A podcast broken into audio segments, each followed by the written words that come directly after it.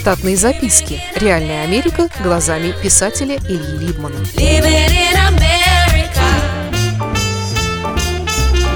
Кое-что про магазин Стю Леннард. Помню, как много лет назад одни наши знакомые сказали нам, что вчера ездили в штат Коннектикут в очень специальный магазин, и что нам тоже нужно туда съездить. Мы дождались следующих выходных, сели в машину и поехали в другой штат только для того, чтобы проверить, что же это за магазин. Магазин назывался Stu Leonard.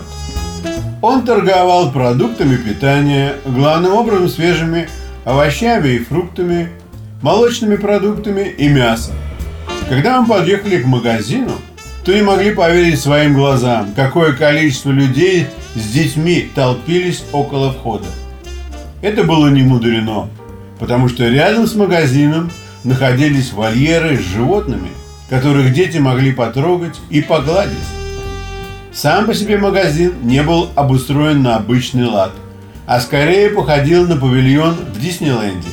Кроме механических кувыркающихся игрушек, животных под потолками в каждом зале были еще с полдюжины работников – одетых на водевильный манер и довольно артистически предлагающими покупателям отведать одного или другого. В этом магазине для того, чтобы достигнуть кассы и рассчитаться за товары, нужно было обойти его весь. Интересно заметить, что за многими стенами, выполненными из стекла, находились реальные производства продуктов питания. В одном месте это была пиццерия, в другом месте какие-то автоматические машины выбрасывали из себя рисовые блины различных размеров, которые покрывались глазурью и ставились в термошкафы. В третьем месте на конвейере стояли картонки, в них разливалось настоящее молоко. Разумеется, что большинство посетителей никогда ничего подобного в своей жизни не видели. Движение замедлялось, и поэтому создавалось впечатление, что магазин переполнен публикой. Все это происходило под фонограмму сельской жизни с мычанием коров и кудахтанием кур. Иногда курицы переходили на человеческую речь и хвастались друг перед другом, что за сегодня снесли уже три дюжины яиц. Приблизительно то же самое делали и коровы, только они говорили о выдаянном из них молоке. Таким образом, все посетители магазина, хотели они того или нет, становились участниками такого шоу. Я помню, что удивило меня особенно то, что там были бейгалы, покрытые шоколадной глазурью. Со времен открытия первого магазина прошло 50 лет. За это время магазинов стало 6, а вместо 11 работников их стало 2263.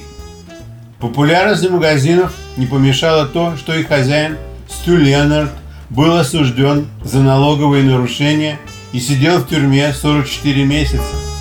Нарушения состояли в том, что из кассы было искусно стырено при помощи программы 17 миллионов 100 тысяч долларов налом, которые находились упакованными в пакеты и лежали в камине в кабинете хозяина магазина – до той поры, пока их не попытались переправить на острова Карибского бассейна для сокрытия от налогов и как подарки необходимым людям.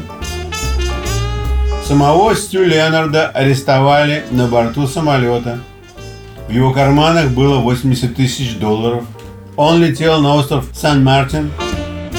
В дальнейшем магазины Стюарта Леонарда были оштрафованы за постоянный недовес товарами покупателей – в то время как допустимый недовес по штатам составляет 7,2%. Во время инспекции магазина «Стю» показали 47% недовеса. Но простую публику это не слишком волнует. И она по сей день валит валом за покупками и по различным. Разумеется, простым работникам в магазинах платят минимальную штатскую зарплату. Но в магазинах работают люди – аутистик и с комплексом Дауна. Штатные записки. Реальная Америка глазами писателя Ильи Либмана. Читайте книги русского писателя современной Америки Ильи Лиммана. В них живо и не скучно описываются нестандартные ситуации, происходившие с бывшими гражданами Советского Союза на фоне американского урбанистического ландшафта. Повести «Алиса» с Райкой, «Второе дыхание», «Время апельсина» и «Малыш 21 века» можно приобрести в интернет-магазине «Литрес» или на сайте писателя читаливы.ру.